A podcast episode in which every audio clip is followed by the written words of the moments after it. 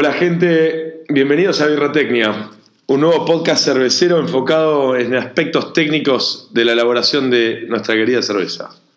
La idea del podcast es acercar los conocimientos científicos académicos a la práctica de elaboración que tenemos todos los días, con el enfoque de buscar mejorar la calidad. Para empezar a hablar del podcast, un poco sobre la estructura, vamos a tener una sección de noticias, un tema central técnico que vamos a tratar en uno o más capítulos, algún otro tema secundario de menor importancia para darle continuidad, alguna entrevista y cerraremos con una serie de preguntas y respuestas. ¿Y por qué decidimos hacer este podcast? De verdad, tuvimos la suerte en nuestras carreras cerveceras de que haber tenido la experiencia, muchos cerveceros nos hayan compartido información a lo largo de los años, eh, experiencias, haber compartido experiencias con muchos cerveceros y además eh, tiempo, ¿no? Este, y hemos, nos dimos cuenta que no había en español un podcast técnico que pueda ayudar a la comunidad de eh, fabricantes de cerveza. También creemos que una marea alta levanta todos los barcos. Realmente nos parece súper importante que el nivel en general de la cervecería artesanal, tanto en Argentina como en Latinoamérica, siga creciendo es fundamental para que todos crezcamos juntos. Parte de agrandar la torta y no dividirla, ¿no? Así que por estas razones fue que decidimos dar para adelante. ¿Quiénes somos? Eh, yo soy Mati, eh, Matías Cabana, eh, originalmente ingeniero industrial, devenido en cervecero eh, después de trabajar durante seis años para Saji en Australia y Nueva Zelanda. Viví 10 años allá en, Australia eh, y terminé, tuve la suerte de terminar trabajando para Saji. Asahi terminó comprando varias cervecerías artesanales en Australia y Nueva Zelanda. Así que realmente de ahí he sacado la exposición y la experiencia cervecera. Hace casi dos años mm, he vuelto a Argentina con mi socio Nico este, para abrir dos dingos, eh, una cervecería artesanal que ya estamos en casi todo el país, así que tal vez nos han probado por ahí. Bueno, y yo soy Leandro, este, al parecido a Matías, este, yo también devine en cervecero como segunda profesión. Originalmente me fui a vivir a Inglaterra trabajando en seguridad informática, nada que ver con la cerveza, pero bueno, viviendo en Londres encontré, descubrí el amor por la birra y terminé decidiendo hacer una maestría en elaboración de cerveza en Escocia. Después de irme a Escocia a hacer mi maestría, me terminé mudando a París y allá trabajé en dos cervecerías distintas y hace menos de un año volví a Argentina con el proyecto de armar un bar fábrica que está actualmente siendo construido en Villa Crespo. Placebo. Placebo. si no la gente no va a saber. Claro, es verdad. bueno, pasamos entonces a la sección noticias del el podcast. Eh, acá la idea es todas las semanas presentar qué eventos, cursos, novedades, cervezas nuevas, eh, cosas relacionadas con la actualidad cervecera, con un enfoque en Argentina y también un poquito en Latinoamérica. Bueno, empezando un poco con, vamos a contar un poco sobre algunos eventos que pasaron en el último tiempo. Este podcast lleva maquinarlo, llevó un tiempo, así que algunos de los eventos que vamos a charlar ya pasaron hace un par de semanas. La idea es que a futuro vamos a a hacer una cobertura un poco más rápida pero bueno, yo no quería dejar de pasar la oportunidad para hablar del festival de Real que lo organizó el bar Notre Dame en Luján, donde hubo cervecerías muy importantes que pudimos tomar sus cervezas en modo cask. Estuvo, por ejemplo, la Burton IPA de juguetes, una cerveza, una English IPA de Grange, una Stout de Gorilla y Astor también con una Porter. Más allá de esto, bueno, un poco, ¿qué es la cerveza cask? Bueno, la cerveza cask es una cerveza tradicional inglesa con refermentación en el barril en lugar de la botella, con muy bajo nivel de dióxido de carbono, o sea que no tiene la tiene mayor tomabilidad y mayor cuerpo que una cerveza normal por eso, se sirve sin presión externa y a una temperatura un poco más elevada, de unos 11 a 13 grados. Acá lo bueno estaba que eran cervezas que uno por ahí ya conocía de antes y que pudo probar la misma cerveza que bajaron del fermentador, pero en lugar de embarrilarla directamente con CO2 y servirla a presión como la tomamos todos los días, la pudimos tomar acondicionada como un cascade. Una verdadera experiencia súper interesante. Y mm, otro evento que pasó ahora, la semana pasada, el IPA Day, ¿no? El famoso IPA Day. Este, quería contar un poquito la historia primero de qué es el IPA Day. El IPA Day no es que es algo que está hace muchos años, sino que en 2011 fue creado, pero fue una de las cosas interesantes del IPA Day es que fue creado por la comunidad cervecera, o sea, eh, fábricas, bares, pubs, bloggers, influencers y todo, todos los componentes distintos de, nuestra comunidad en Estados Unidos como una manera de festejar eh, la cerveza craft. Bastante destaco de vuelta que esto, porque normalmente todos los, días así especiales de algo son creados por corporaciones grandes, en este caso el IPA Day fue realmente creado por eh, el, movimiento, el movimiento craft, ¿no? Eh, y nació de una manera orgánica, una, la idea era que durante ese día la mayoría de las fábricas, de los bares, posteen eventos, hagan eventos, lancen birras nuevas eh, y se armen cosas para poder festejar eh, la industria.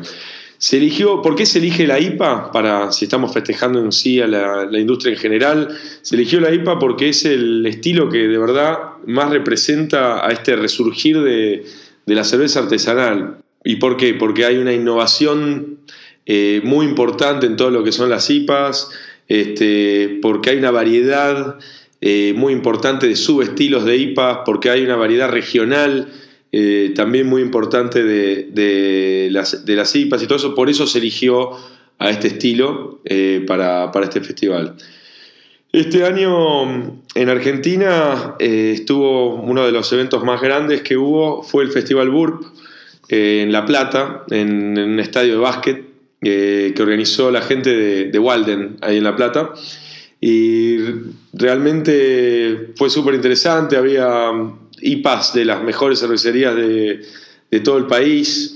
Este, charlas de cerveceros, música en vivo, se llenó el estadio básicamente eh, para festejar la birra, así que eso es algo espectacular y además le dio un movimiento importante al mercado en una ayuda en una, en una parte difícil del año, ¿no? Como es el medio del invierno, de golpe un empujoncito para todos los fabricantes siempre nos viene, nos viene bien. También hace un par de semanitas, eh, a fin de julio, fue la Copa de Cerveza Mitad del Mundo en Ecuador. Eh, y la verdad que queremos felicitar a todas las cervecerías argentinas que ganaron medallas, que fueron un montón.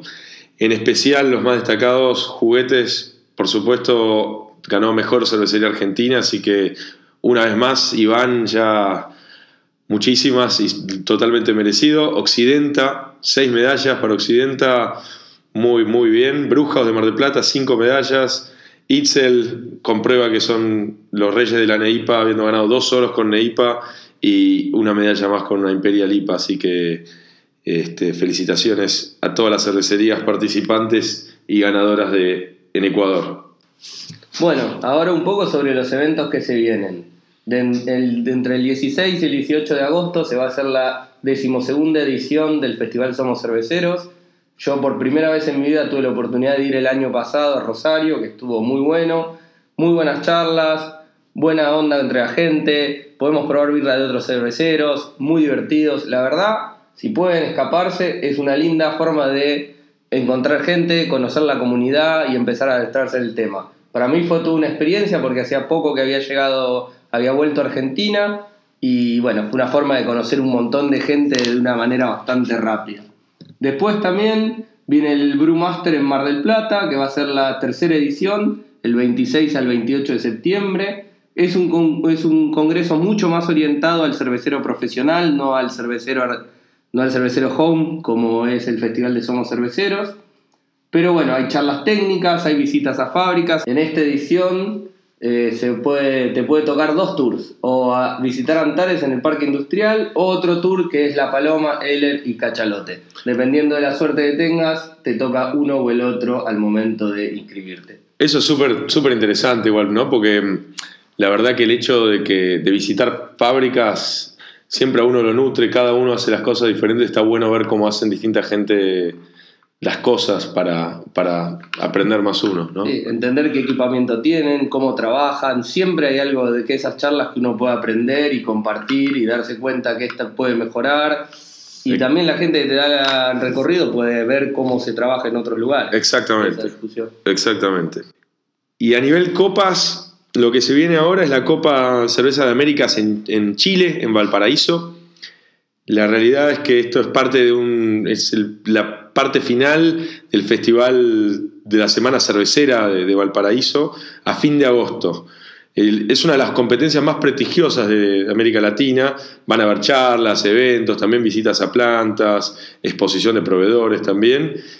La única cosa que a mí me llama la atención, un evento como este, una copa como esta, es que las muestras salieron de acá de Argentina a mitad de, ju- de julio y la copa recién a fin de agosto.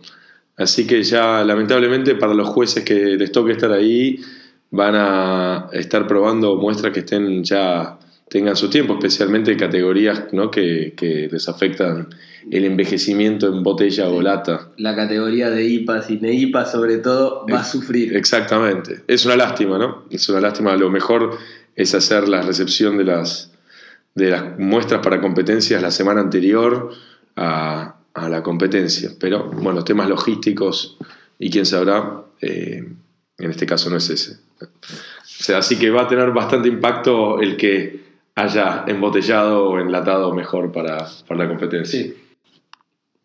Bueno, ahora hacemos el pasaje a la sección tema técnico. Como mencioné al principio del podcast, todas las veces vamos a hablar un tema técnico. La idea es, algunos temas por su complejidad lo vamos a partir en múltiples capítulos, como es el caso de hoy. La idea es hablarlo en profundidad, tratar las cosas, hablar, dar sugerencias e intentar transmitir qué dice la academia sobre alguno de estos temas. Lo primero el primer tema que nos tocó es, obviamente, siendo el mes de las IPAs después del IPA Day, sobre dry hopping. Cuestión crucial para lograr una buena IPA. Entonces, ¿qué es? Bueno, el dry hopping básicamente es la adi- adición de lúpulos en la parte fría del proceso de elaboración.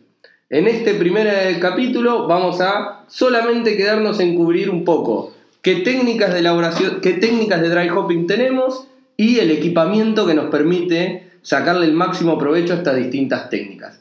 Para los próximos capítulos vamos a hablar un poco sobre las diferencias en hacer el dry hopping en distintos momentos, al principio, durante o post fermentación o en la etapa de madurado, distintas temperaturas, los tiempos de contactos, las cantidades, las variedades de lúpulo, etc. Vamos a ir desmenuzando este tema súper complejo. Y desmenuzarlo también con, con, con números, ¿no? Con, con datos técnicos, no solamente con una percepción subjetiva, que es parte de, de clave de, de nuestro enfoque para el podcast. Exactamente, exactamente. La idea es tirar datos concretos cuando los tengamos, contar experiencias y ser bastante precisos en cuándo es una experiencia, cuándo es un dato científicamente más, más corroborado y bueno, es como todo, la cerveza es arte y ciencia. Sí, sí, sí.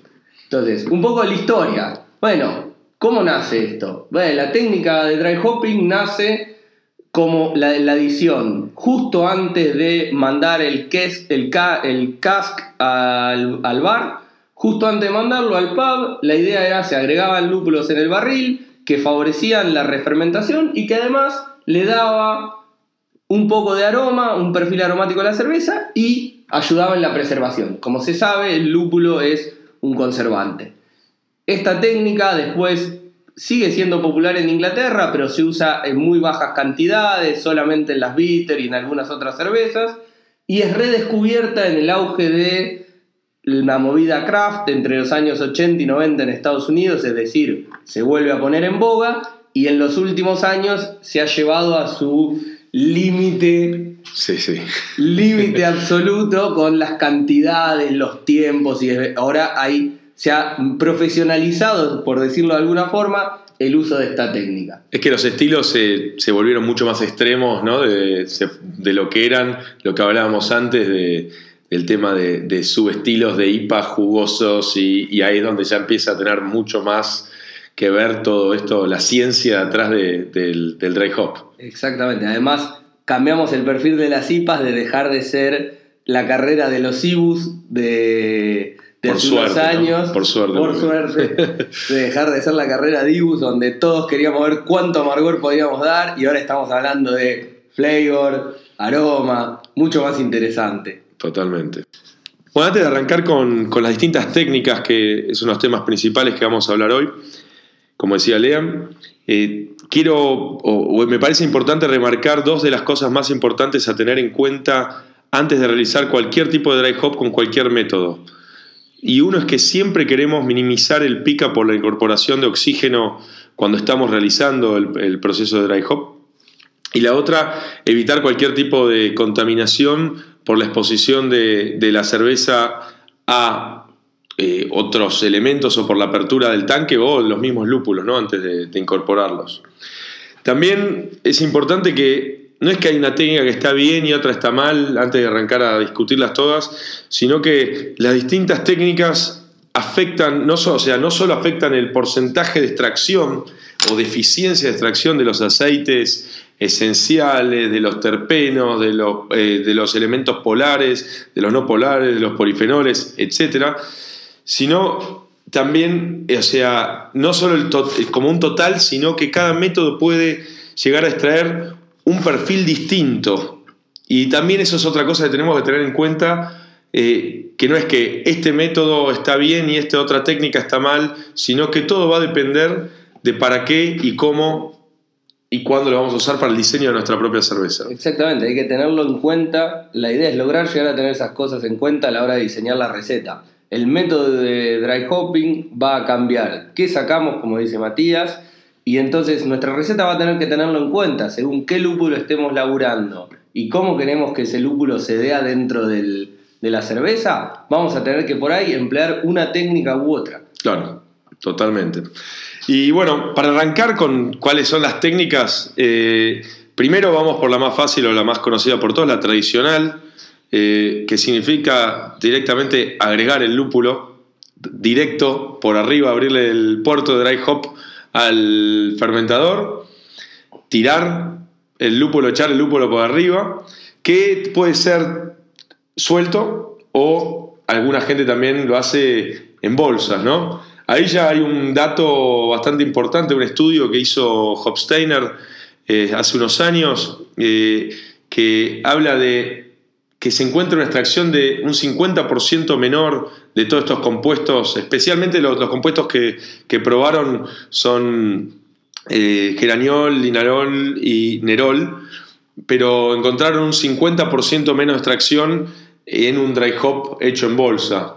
Eh, así que, nada, además de, de otros riesgos que, que, incluye hacer el dry hop tirando bolsas de, de lúpulos por arriba del tanque, eh, es que aumenta, por supuesto, también la, la, la posibilidad de, de, esta, de, esta, incorporación de oxígeno y aumenta también exponencialmente el riesgo de contaminación, de agregar microorganismos a, a la cerveza cuando lo estamos haciendo. Y ni hablar que el lúpulo está caro. Claro, sí, sí. tener una baja tasa de extracción que no mejore, que no seleccione un perfil que estamos buscando, no suele ser la mejor idea económicamente. Totalmente, o sea, el único beneficio que se obtiene así es eh, menos tiempo de, clarificado eh, y hacer sedimentar todas las partículas eh, del lúpulo. Pero bueno, así que a nivel método, metodología tradicional, para minimizar, o sea, si estamos haciendo sin bolsa, o sea, descartemos la parte de usar la bolsa por ahora, pero si queremos hacer método tradicional, lo ideal es para, ¿cómo hacemos para minimizar el pickup o la incorporación de oxígeno? Bueno, se puede inyectar CO2 a través de, de el puerto de blow-off o, de, o la bocha zip del fermentador, o incluso por abajo, ¿no? O sea, las, dos, las dos son válidas. Incluso sí, burbujear por abajo desde el buscaclaro, este, generar un burbujeo donde lo que hacemos es intentar asegurarnos que en, la, en el colchón que queda entre el líquido y el borde del tanque estemos barriendo cualquier ingreso de oxígeno. Claro, generar una especie, sí, una especie de presión negativa en el tanque para que a través del puerto de dry hop esté constantemente saliendo CO2 y no deje ese CO2 que esté saliendo para afuera. Por supuesto va a permitir caer los pellets, pero no va a dejar entrar o va a minimizar eh, la entrada de, aire. El tema de burbujear por abajo es que puede llegar a sí levantar mucho más leva y todo eso, entonces ahí está en cada uno. en cada uno. Le metes por el puerto zip o le metes por el puerto especial de blow off o de o le metes por, por abajo el CO2 en presión También hay que ver si tenemos, en, si tenemos mucho dióxido de carbono disuelto en la cerveza, se nos puede hacer el famoso volcán donde sale todo por arriba. Entonces sí, hay que conocer la práctica, hay que ver, hay que ponderar un poco las ventajas y desventajas y los riesgos, sí, sí, como en todo. Totalmente. Una, o sea, lo que tiene bueno este método es que si el lúpulo está bien, el, riesgo de contaminación es muy bajo. O sea, si usamos eh, bolsas que estamos abriendo recién o bolsas que estuvieron bien guardadas, idealmente siempre, después lo, hablaremos en otro episodio, pero siempre bolsas nuevas para, para dry hop eh, cuando sea posible. Eh, y tenemos un riesgo de contaminación casi mínimo con este método. Una manera de bajar el riesgo de algo como que te venga el volcán de, de cerveza de abajo con, cuando se incorporan los pellets es agregando el puerto de dry hop que en vez que sea una, una tapa ciega, cambiarla por una válvula de son, normalmente el puerto de hop de 4 pulgadas, así que cambiarla por una válvula de 4 pulgadas, este me salen caras, este, para poder abrir, meter los lúpulos y cerrarla instantáneamente o cualquier momento que se empiece a venir el volcán se puede cerrar y minimizar bastante el, volcán este, ¿no? Sí, también de hecho están los hop dosers que le dicen los americanos, que son una especie de cono con un cuerpo que tiene una boca abajo de 4 pulgadas, normalmente se ensanchan a, otro, a 8 pulgadas simplemente porque es más fácil construirlo con partes que materiales estándares. Y la idea de eso es conectamos eso, llenamos eso de lúpulo, abrimos cae y cerramos. Y de hecho podemos purgar también todo el lúpulo que vamos a agregar, lo podemos meter ahí, algunos tienen una entrada para ingresar dióxido de carbono y una válvula para dejarlo salir. Entonces purgamos todo el oxígeno, podemos presurizar eso y después abrir la válvula y entonces no estamos cambiando la presión del tanque. Así no importa aunque estemos en, eh, con el tanque presurizado, que puede ser en madurado si buscamos conservar la carbonatación natural de la cerveza, igual podemos hacer un dry hop. De hecho, normalmente, para evitar el volcán, se busca que cuando uno hace el dry hop, que haya estado el, tanque venteando, entonces no tenés tanto dióxido de carbono disuelto en el agua, eh, en el agua, en la cerveza. Simplemente, entonces no hay tanto movimiento cuando tiramos los pellets. Es genial, ese, ese, ese método es lo que van a no, el método, sino el. Eh, ¿Cómo se llama? Hop Dozer. Hop Dozer. En placebo van a tener eso, ¿no? Vamos a. Estamos poniendo uno de esos, vamos a tener todos los tanques con la abertura de dry hop y armamos uno de esos que nos permite poner distintas cantidades de lúpulo según cuánto vamos a agregar. Le agregamos anillos para poder hacer una única adición de distintas cantidades. Muy bueno. Cabe destacar que por más que el método sea tradicional y se venga haciendo hace muchísimos años. También hay cervecerías de primer nivel conocidas por cervezas hiperlupuladas afuera en Estados Unidos, como KCBC, por ejemplo, que usa el método tradicional para hacer los dry hops de sus cervezas. Y entonces, no, no es que por no tener un equipo para hacer slurry o un hop gun o lo que sea, uno no puede hacer un dry hop. Realmente, realmente con el método tradicional se consiguen muy buenos resultados, así que lo único sí hay que tener todos los cuidados posibles ¿no? para minimizar todos los riesgos que tiene a nivel oxidación. Bueno, después otro método del que vamos a hablar hoy es el método de Slurry. Este es un método que de verdad nace de, experiencias en New Belgium, en Estados Unidos, y Stone tienen, usan de, una manera u otra este concepto, eh, que básicamente la idea del slurry es diluir en la misma cerveza o en el mosto los pellets para volver a inyectarlos al fermentador. Es decir, tenemos una especie de Arturito, que puede ser un barril o una especie de mini fermentador o una especie de mini tanque hecho a propósito del cual sacamos cerveza del fermentador que está fermentando o terminó de fermentar, la trasladamos a este tanque donde están los lúpulos, se mezcla con los lúpulos y lo volvemos a meter en el fermentador. Ahora, ¿qué cosa tenemos que tener en cuenta? Lo que hablamos antes, oxidación y limpieza. Entonces, para el tema de la oxidación, tenemos que hacer una muy, muy buena purga de este tanque con CO2. Lo ideal es, incluir una T a la salida del fermentador por donde, una T con una válvula en la cual podemos inyectarle CO2 al Arturito o al, tanque este, este, inyectarle y poder ventearlo desde, desde, el otro extremo. Entonces nos aseguramos que eso quede, purgar bien, bien, bien todo el oxígeno o aire que pueda llegar a haber ahí antes de meter la cerveza ahí adentro para, para que entre en contacto y se empiece a diluir. Otra cosa importante, limpieza. Es bastante importante que la limpieza de esto sea in situ. ¿A qué me refiero con in situ? Que se limpie desde la boca, desde la válvula de la boca del fermentador hasta el extremo de ese Arturito o, o tanque. ¿Cómo hacemos esto? Esta misma T de la que estábamos hablando, por ahí se recircula hasta o una bocha zip o por inundación todo el, tanque este extra o barra Arturito. Entonces de esa manera limpiamos bien, eh, ya que vamos a, en este, en este caso sí es muy importante, es súper importante la limpieza porque vamos, la cerveza la vamos a trasladar del fermentador original hasta este nuevo tanque y cualquier microorganismo que haya vivo ahí lo vamos a volver a meter en la, en la cerveza cuando lo volvamos a empujar. Por eso es el riesgo mucho más alto, pero es cierto que a nivel oxígeno disuelto, si este método se hace bien, logramos unos niveles de oxígeno disuelto mucho muy inferiores a los que son eh, con metodologías eh, tradicionales.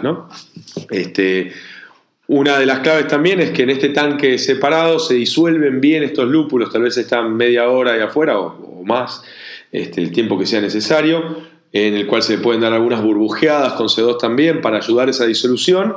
Y cuando entra esta slurry, este, esta especie de, de, pasta ultra... ultra densa de pellets con birra. Claro, cuando entra ya tiene todos estos compuestos eh, saturados. saturados ¿no? y se disuelven rápidamente dentro del fermentador. Eh, es un, es un muy buen método. Nosotros en Dos Dingos, eh, los dry hops que son agregados al final de la fermentación, utilizamos este, este método que nos gusta mucho, porque lo sentimos personalmente de vuelta. Esto es una sensación particular personal, no, no, no hay un, no, no, hemos hecho análisis de laboratorio con cromatógrafo ni nada de eso, pero sí sentimos que cuando empezamos a implementar este método eh, aumentó a nivel sensorial eh, el aroma eh, extraído del dry hop. ahora, otros métodos también que, podemos utilizar, otras tecnologías, son algo que es un híbrido entre, entre el slurry y, un torpedo, que vamos a ver, es un, hop gun, ¿no? que es un, aparato que originalmente inventó Brau con una empresa alemana de equipamiento, donde, parecido al Arturito, es un, receptáculo externo donde se le ponen los lúpulos, por supuesto se purga, se limpia todo, y se hace circular la cerveza saliendo del tanque, pasa por el hop gun, y vuelve a entrar al tanque. Este, esto es lo mismo para tanto el torpedo como, como el GAN. Vuelven a ingresar.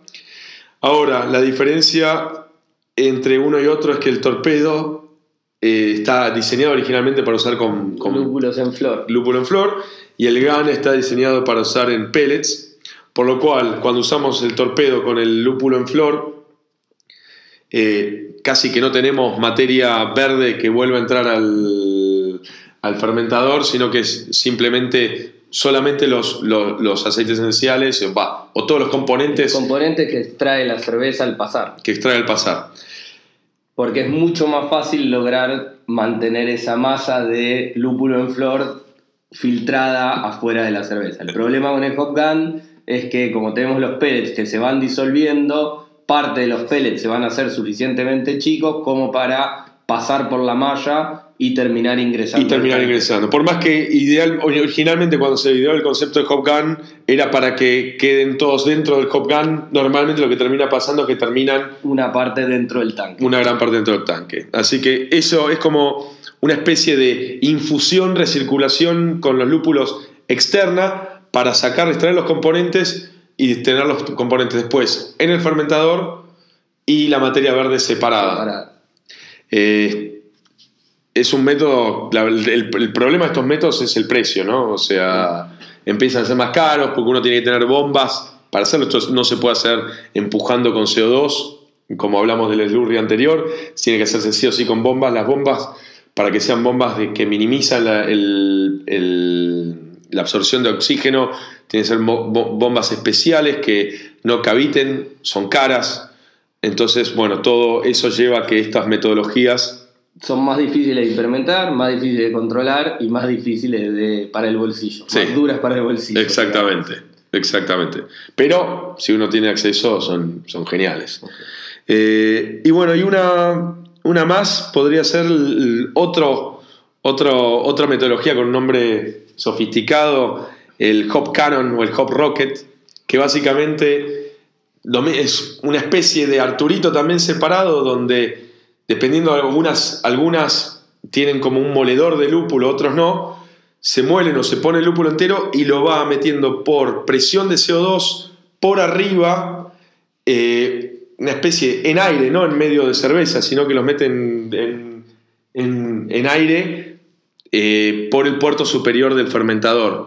Es similar a lo que comentábamos antes del hop doser, con la gran diferencia de que esto está pensado para tanques muy grandes, Claro. donde subirme arriba del tanque a para meter el lúpulo en un pequeño dosificador que después voy a presurizar para ingresar al tanque no es viable. Además, pequeño dosificador cuando estamos hablando de tanques que tal vez necesitan 100 kilos de lupulación.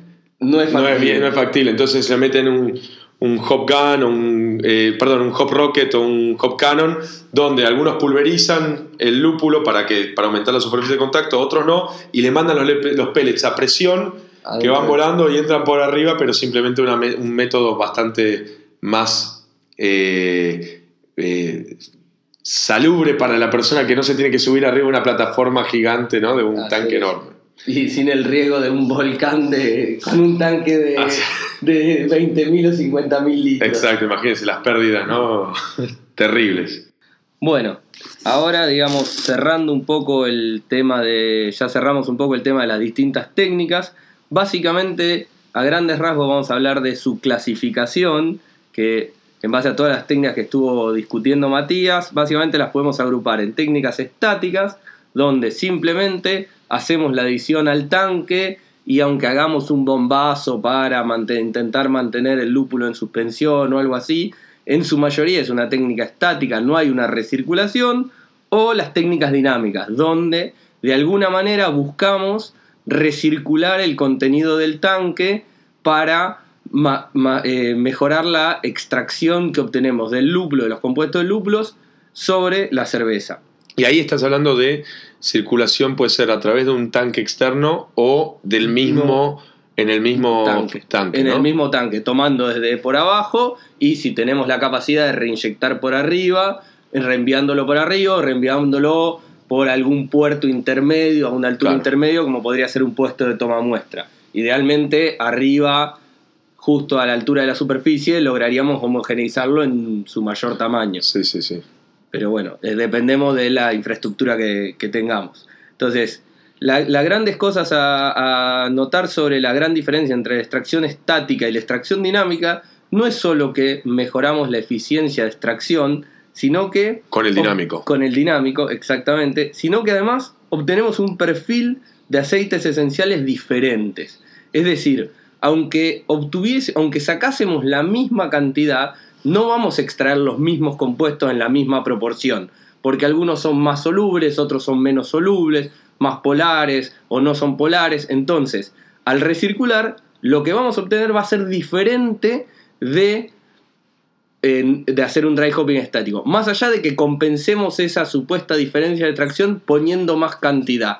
Es decir, un, un dry hopping estático a mayor cantidad no necesariamente va a ser similar a un dry hopping dinámico de menor cantidad donde la, yo quiero con, eh, compensar, compensar la, la, eficiencia del método. La ¿no? eficiencia del método. El perfil aromático que voy a extraer es diferente. Entonces, no voy a obtener los mismos resultados. Además, en algo stat, en un dry hopping dinámico, también tengo que pensar que vamos a extraer mayor cantidad de polifenoles. Sí, y ahí cuando estamos hablando de polifenoles también estamos hablando de ese potencial a harsh o ese potencial como una amargor más astringente, Astringencia, ¿no? claro, exactamente. Este... Que de hecho en algún otro capítulo vamos a hablar en profundidad sobre los polifenoles y el dry hopping, que sí, es todo un tema. Y los distintos también aceites y compuestos polares y no polares que hay, cuáles son los que más queremos dependiendo para qué, ¿no? ¿Para qué? ¿Para qué? Porque vamos, puede, digamos, normalmente, así como una regla general, los compuestos más herbáceos como el mirceno y eso van a estar más marcados cuando hagamos un dry hopping dinámico que en un dry hopping estático. Entonces, dependiendo del perfil de la cerveza que estamos buscando, nos puede favorecer un esquema u otro, quizás teniendo que compensar ligeramente usando mayor cantidad para compensar la menor velocidad de extracción que vamos a tener en un dry hopping estático versus un dry hopping dinámico, que además, entre las cosas que estuvimos mencionando, cosa que cabe la pena destacar es que en un dry hopping dinámico, en unas pocas horas vamos a lograr extraer todo lo que se pueda del lúpulo, que en un dry hopping estático no hace falta dejarlo 14 días como era la escuela tradicional, pero vamos a necesitar por lo menos uno o dos días para lograr una buena extracción. Sí, igual eso de, tiempos vamos a hablar el próximo eh, capítulo donde vamos a meternos bien como uno de los componentes, ¿no? Tiempos de contacto de los lúpulos. Bastante importante lo que decís de cuanto más tiempo mejor, no necesariamente Realmente. es lo que la ciencia dice. Exactamente. De hecho, con respecto a este tema en particular, eh, no lo mencioné al principio, yo tengo un blog que se llama Citología, lo vamos a poner entre los links de la descripción del podcast, donde hay un artículo específico donde habla sobre dry hopping y estático dinámico, donde entramos, analizamos el trabajo de Wolf, que es una tesis eh, de maestría de, hecho en la Universidad de Oregon en Estados Unidos, que habla específicamente de este tema, así como otros artículos científicos que también aportan datos, donde esto que yo mencioné son las conclusiones a gran escala, digamos, son la, las conclusiones del trabajo, pero ahí ahonda y vemos compuestos particulares y todo, y es interesante ver tablas donde se comparan las extracciones de distintos compuestos con un método u otro, y entonces vemos que no es lineal, que por ahí extraemos el doble de mirceno, o sea, la eficiencia de extracción en el mirceno se duplica, pero la eficiencia de, extracción del linealol aumenta en un 20%, por decir un ejemplo. Entonces, el perfil que vamos a traer va a ser distinto. Y eso es muy importante entender, porque no podemos hablar de técnicas de dry hopping como si fueran mágicas y de golpe lo único que hacemos es sacar más. No, sacamos más, pero sacamos distinto. Claro, ¿de qué? ¿no? ¿De qué? Exactamente. ¿De qué? Este, si, uno, si uno quiere ese perfil más jugoso, está buscando más el gerianol, el linalol este, y el nerol, pero no, no ese milceno, ¿no? Es el que, mirceno. que, tiene un sabor más, un poco más a madera o, o tampoco los polifenoles esos. Claro, que Así ya de que, hecho vamos a tener el hop burn sí, de altas cantidades de, altas de. No es necesario agregarle también el, el, la astringencia propia de los polifenoles. Sí. Bueno, y un poco para cerrar el tema técnico de hoy, eh, desbancar dos mitos ¿no? que ya los vamos a ahondar más en, en el próximo capítulo, pero este, uno es que el, dry, el mito de que el dry hop no aporta amargor. Falso. Totalmente falso. Este, y falso también como esas IBUs, esas IPAs con cero IBUs eh, tienen, IPU, tienen IBUs. El IBU no es, no es solamente algo que sale de la ecuación de Tinset que todos usamos para hacer el cálculo matemático. Sí, la- el cálculo estimado, porque ni siquiera es el cálculo, ni siquiera es la, la evaluación, La evaluación real, real, ¿no? por Sí. el factor fotrómetro como se debería, digamos, Sí. sino que simplemente una predicción de dónde esperamos que Sí. podemos encontrar. Y casi que por eso diría que como cerveceros deberíamos empezar a buscar, si no deberíamos ya directamente hacer una movida para sacar el IBU de las carteleras. Sí.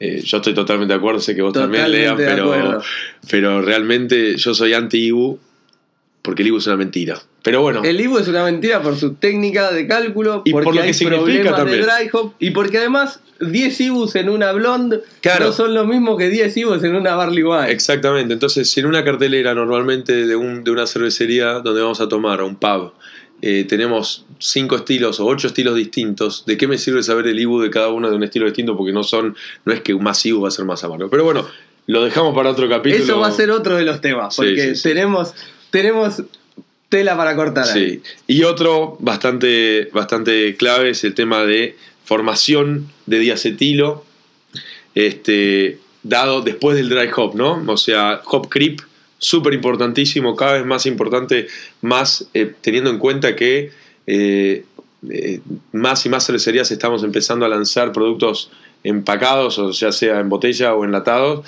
y realmente tenemos que empezar a tener en cuenta el hop creep, no solo por lo que significa de que te puede llegar el producto sobrecarbonatado, sino también por el- lo que significa de que el producto puede terminar con diacetilo, por más que haya salido limpio de, Limpio de fábrica. de la fábrica. Pero de vuelta, De hecho, un pequeño paréntesis, el hop creep es justamente este fenómeno, el nombre que se le da, y lo vamos a tratar en otro capítulo, a este fenómeno de que al agregar, al hacer un dry hop, podemos generar una refermentación que va a traer consecuencias. Va a traer consecuencias de formación de diacetilo y va a traer consecuencias de que vamos a atenuar más la cerveza con un aumento en la carbonatación. Pero esto es un breve sí, sí, para cuando hablemos de los momentos de dry hop, que va a ser para el próximo, para el próximo capítulo. Así, con eso cerramos el tema técnico del capítulo de hoy y pasamos a la sección de, de preguntas y respuestas. O sea, eh, esta es una sección que la idea es que ustedes nos empiecen a mandar a través de, del, del mail de- del, del podcast birratecnia.gmail.com eh, lo van a encontrar el mail también ahí en, en la sección de, escrita o la info del, del podcast. del podcast. Pero la idea es que nos empiecen a mandar cualquier duda, cualquier cosita que les pase, que no sepan. Y la idea va a ser intentar responderle con conciencia, ¿no? Sí, Eh, exactamente. eh, Para este primer Con conciencia y conciencia. con conciencia y ciencia, sí.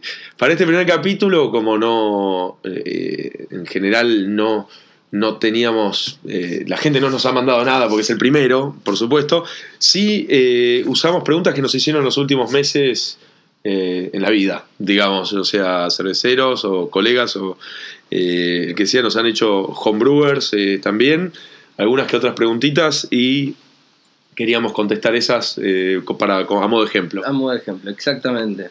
Entonces, la primera pregunta que nos llega, eh, o que nos llegó es, dejé de usar la leva, la S04, la leva inglesa de Fermentis, y empecé a usar la US05, manteniendo mi temperatura de fermentación. Eh, lo que quería era en este estilo evitar ésteres, y ahora la cerveza me, me salió sulfurosa. ¿Qué puede ser y qué hago para, para, para que no me pase de vuelta? Bueno, el sulfuro en la S05 es una típica señal de, estrés. Este, asumiendo que, bueno, asumiendo que la levadura tiene buena viabilidad, oxigenamos bien el mosto, estamos, si estamos reutilizando, estamos reutilizando levadura que está en buenas condiciones, una de las soluciones es aumentar un poco la temperatura de, de fermentación.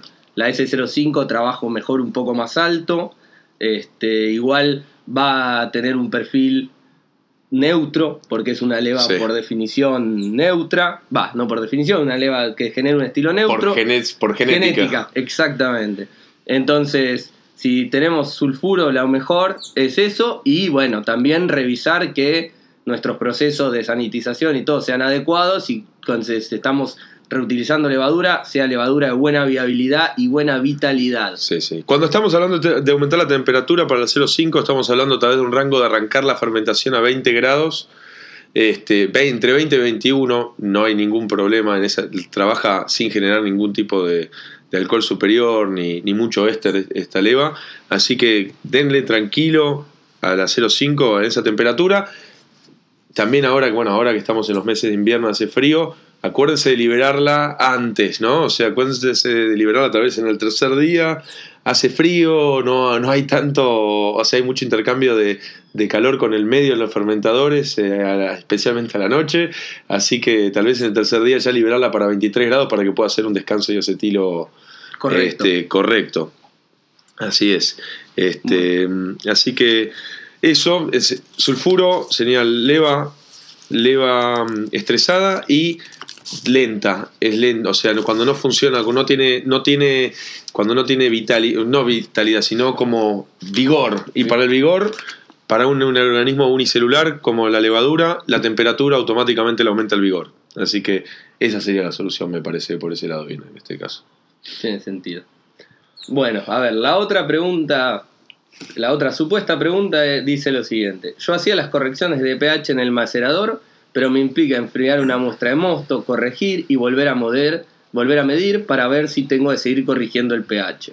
En cambio, empecé a corregir el agua del HLT y siempre es más parecido.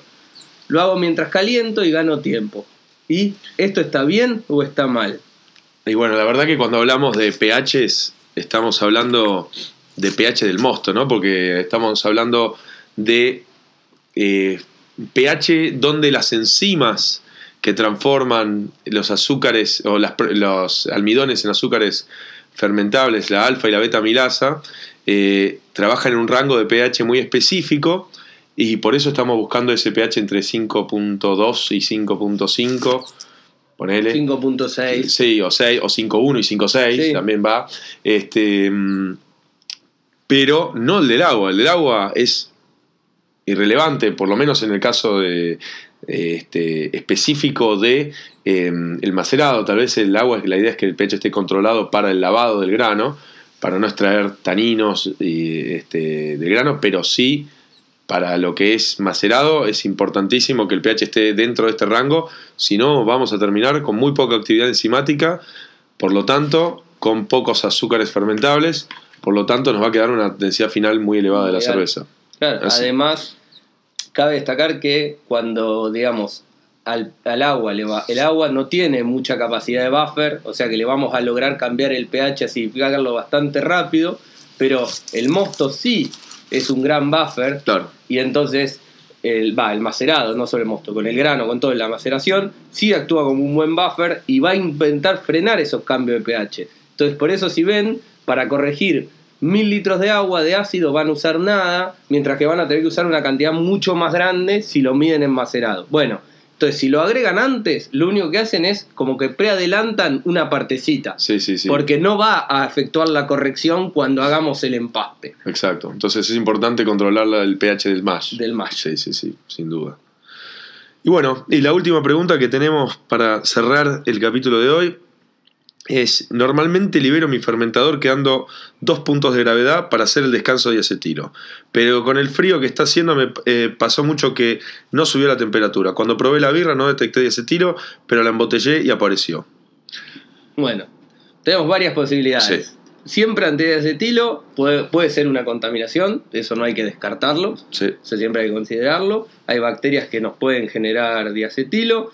También, como hablamos en la, pregu- la primera pregunta, una levadura estresada que generó diacetilo y que no se le dio el tiempo suficiente, ni la temperatura suficiente, ni quedó actividad para que la levadura reabsorba y reprocese ese diacetilo, que de hecho en un capítulo futuro vamos a hablar un poco de cómo es todo este esquema de la reabsorción del diacetilo. Y entonces quizás no lo percibiste, pero estaba, estaba en menor, en menor cantidad y se fue aún incrementando. Sí, lo que estaban eran los precursores, los ¿no? precursores, exactamente. y más cuando, cuando la, la, mm, embotellaron y se, se- indudablemente se la, o embarrilaron, se- alguna cantidad de oxígeno Entró. entra y esos precursores cuando se oxidan se transforman en diacetilo. Claro. O también si, por ejemplo, hiciste una refermentación en botella, También, claro, sin donde duda. ya tenías la levadura estresada, Sí. fermenta, genera otro poco de diacetilo y no es capaz de reabsorberlo, Sí. porque la pobre levadura ya no quiere saber más nada. Que puede haber sido una refermentación en botella o en barril pensada a propósito o por hop, causada por hop creep como nombramos Como antes también, nombramos ¿no? antes. Este, que lo, lo hablaremos en el capítulo que viene. Pero, lo, ¿qué es lo que hay que hacer para, para que asegurarnos que no estaba con diacetilo? No es simplemente sacarla, probarla y listo, hay que hacer un test forzado de acetilo. Es decir, sacamos dos muestras del fermentador, las tapamos bien para que no pierdan nada y no, no, no se mezclen con nada. Una de ellas la ponemos en baño María alrededor de 20 minutos. Hay gente incluso que lo hace con, Con el microondas. con el microondas, sí, sí, sí. Este, con agua a 70 grados, enfriarla y comparar. Ahí con ese calentado del baño María, Cualquier precursor que tengamos, Debería vamos a aparecer. forzar la conversión a, diacetilo. claro. Entonces esa es la mejor manera, y casi que es tan simple esta prueba, Sí. que casi que habría que hacerlo siempre. Sí, O habría que hacerlo siempre. Especialmente si se usan levaduras, incluso más, o sea, más aún si se usan levaduras inglesas que son conocidas por, Por generar tirar diacetilo. más diacetilo. O sea, si usamos 0,4 sería ilógico. Bueno, no es que sería ilógico, pero recomendamos altamente hacer la prueba esta de diacetilo. No cuesta nada, es una buena práctica y nos vamos a dormir tranquilos. Además, o sea, claro, baño María y se prueba, es prueba, no es que hay que mandarle a un laboratorio ni, Claro. ni nada. Se prueba, te vas a sentir inmediatamente ese sabor este, muy particular y, y- y listo. Sabor a A manteca. a manteca, a los butter toffee, manteca. Este, y de hecho, hablando de esto de comparar, es muy importante si alguna vez tienen la, la posibilidad de hacer los ensayos de, de pruebas de off flavor para darnos cuenta si tenemos algún punto ciego. claro, A todos nos pasa. Sí, Hay- sí, sí. Todos podemos ser más o menos sensibles A a distintos distintos, compuestos. y puede ser que algunos no lo encontremos y otros los encontremos, seamos bastante sensibles y lo encontremos en mayor proporción. Y este tipo de pruebas está buenísimo hacerla con más de una persona. totalmente. No solo hacer el go y no go de una cerveza uno solo, sino que integrar al equipo El de panel, trabajo, ¿no? al panel. Armar un panel. Y aunque no tengamos todo un panel de cata en la No, cervecería, bueno, pero- pero... tomarnos el trabajo de entre todos eh, evaluarlo y no tomar una decisión unilateral cuando por ahí tenemos un punto ciego o somos menos sensibles a algo. Totalmente. Y bueno, creo que ahí estamos cerrando el, el primer capítulo de, de este podcast Birratecnia. Gracias por escucharnos hasta ahora. Y espero que la próxima también nos estén escuchando. Sí, Nos vemos. nos vemos.